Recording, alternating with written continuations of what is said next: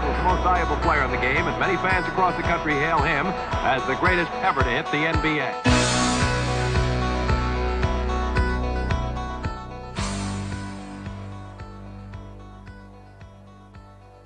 Bom dia, boa tarde, boa noite para você que está escutando mais episódio do Bar do Bill, o bar mais amado do Brasil. Tivemos um pequeno problema no final de semana, gravamos episódio que não funcionou, por problemas técnicos. E está chegando então um episódio novo da nossa querida série sobre as lendas da NBA. Hoje nós vamos falar sobre um dos grandes ídolos do mesmo time do Tio Bill, né? Nós vamos falar hoje do, do melhor jogador branco da história da NBA até o momento, que é Larry Bird. Para quem não conhece, Larry Bird é o camisa 33 do Boston, foi o grande nome da franquia, foi três vezes campeão da NBA e infelizmente se aposentou por problemas crônicos nas costas, né? Depois de 13 temporadas. Então, quem foi Larry Bird? Larry Bird é Larry Joe Bird, nascido em West Baden, em Indiana, né? É, começou a jogar basquete para fugir dos problemas familiares, que na época do que ele estava no ensino médio, seus pais se separaram e um ano após o divórcio, o pai dele cometeu suicídio. E ele usava o basquete como uma, uma válvula de escape para os problemas da, da vida. Então, ele estreou pela Springs Valley High School, é, que era a escola lá que ele jogava em Indiana, com 31 pontos, 21 rebotes e 4 assistências. E no seu último ano, no ano de sênior, ele era o ele se tornou o cestinho de todos os tempos da escola. Em 1974, ele ganhou uma bolsa de estudos para jogar na Universidade de Indiana. É, só que depois de menos de um mês, ele deixou o campus e foi para sua cidade natal, procurando uma adaptação para a população da sua pequena cidade, é, uma, uma, uma, gigantesca massa de, de, estudantes. Tinha muita gente da cidade dele que estava procurando é, uma vaga nessa universidade. Foi lá ajudar o pessoal nesse processo. Ele retornou, se matriculou no, na universidade local e trabalhou por um ano até se matricular em Indiana State no ano seguinte, em 75. E ele conseguiu levar a Indiana State às finais pela primeira vez na história e foi o final no destaque contra Michigan State em 1979, jogando contra Magic Johnson, que depois seria a grande rivalidade da NBA dos anos 80.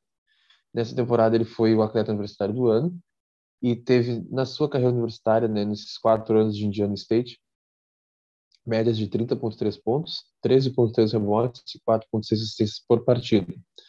É, como era de se esperar, ele foi draftado em 78, 78 na sexta posição, só que ele não jogou de imediato no Celtics, porque, é, até porque para ele foi uma escolha, essa, uh, foi uma surpresa a escolha, né? Ele voltou para Indiana e jogou a sua última temporada, né? E só depois disso que ele assinou. Ele foi draftado em 78, mas ele só jogou em 79, depois de ter terminado os quatro anos de faculdade. Logo de imediato, ele mostrou que tinha potencial para ser estrela, né? O dono do Celtics, que vinha de um Celtics da época do Bill Russell e depois não teve nenhum grande nome até o Bird chegar. E em pouco tempo ele se tornou titular e ele quando titular já tipo, ele ajudou o Celtics a melhorar o seu recorde em 32 vitórias né? No, quando ele virou titular, o time ganhou 32 partidas a mais. Chegou às finais de conferência nessa temporada. Ele teve médias de 21,3 pontos, 10,4 rebotes, 4,5 assistências e 1,7 roubos de bola. Ele fazia tudo na quadra e foi eleito All-Star e ganhou o novato do ano na sua primeira temporada. Em 1980, segundo ano dele na liga, né? Eles fizeram boas movimentações no mercado, que ajudou muito a franquia e o próprio Bird. Eles selecionaram o Kevin McHale, e conseguiram por troca o Robert Parrish, formando assim um dos grandes trios da história da NBA. Né? Os três são Hall da Fama, para você ter uma ideia. É, na temporada, então, eles já foram campeões da NBA. E aí ele foi, na sua segunda temporada, campeão com média de 21,9 pontos, 14 rebotes, 6,1 assistências e 2,3 roubos de bola. Isso na pós-temporada, né? E nas finais as médias foram de 15,3 pontos, 15,3 rebotes e 7 assistências. Uh, a partir de 83, é, o Bird começou a passar pelo melhor momento que ele teve na carreira dele, né? E o mais intenso. Ele foi MVP em 83 e foi campeão, foi para as finais contra o Lakers é, para encontrar com o Magic Johnson, né? Foi o ponto mais alto dessa série, foi o jogo 4. É, depois de uma briga generalizada, né, uma falta flagrante, é, os Celtics fecharam a série no jogo 7 e o Bird foi MVP das finais, com média de 27,4 pontos, 14 rebotes, 3,6 assistências. Novamente na temporada seguinte, na temporada de 84, foi MVP, é, enfrentando o Lakers nas finais, porém eles perderam essa final. Na temporada de 85, ele teve outra marca histórica, tornou-se o terceiro atleta da história a ser MVP por três temporadas consecutivas. Os outros dois caras que fizeram isso foram o Tio Bill e o nosso querido Will Chamberlain. E aí, é, o que, que, melhorou mais ainda as coisas? Bill Walton chegou para ajudar o, o Celtics e eles foram novamente campeões contra o Houston Rockets na temporada de 85, onde o Bird teve média de 24 pontos, 9.7 rebotes, 9.5 assistências por partida na série das finais contra os Rockets. É, esse time do Celtics de 86 foi ranqueado como um dos melhores times da história da NBA, né, até, até então. Os anos finais da década de 80 não foram dos melhores, né, porque é, em 87 o Bird chegou de novo pelas finais na última, chegou nas finais pela última vez e perdeu para os Lakers, que foram extremamente dominantes naquele ano, que tinham um retrospecto de 65 vitórias na temporada. No ano seguinte, em 88 e 89, eles perderam para os Bad Boys de Detroit. Em 88, o Bird já começou a ter problemas de lesões, né? Em 89, quando jogou, jogou seis jogos e teve que se retirar por causa do ombro, do calcanhar dele, estava com, com osteofitos, né? Tinha problemas nas costas já há muitos anos que começaram a piorar. E aí ele passou por uma cirurgia para remover uma hernia de disco já em 91. É, só que os problemas continuaram persistindo e ele acabou se aposentando. É, dia 18 de agosto de 92, ele anunciou que realmente estava se aposentando e deixando o basquete, não tinha mais condições de jogar porque as costas não não permitiam. E ele se aposentou com médias de 24 pontos, 10 rebotes e assistências por jogo, com 49,6% de aproveitamento dos arremessos, 88% dos lances livres e 37,6% dos arremessos de três pontos e ele teve o número 33 aposentado, né, pelo Boston Celtics. Após a sua aposentadoria, ele trabalhou como assistente técnico de 92 a 97, né, e no, no, no Boston, e em seguida ele aceitou uma proposta para ser treinador do Indiana Pacers. É, e aí ele foi lá, né, mostrou o seu dom para a carreira.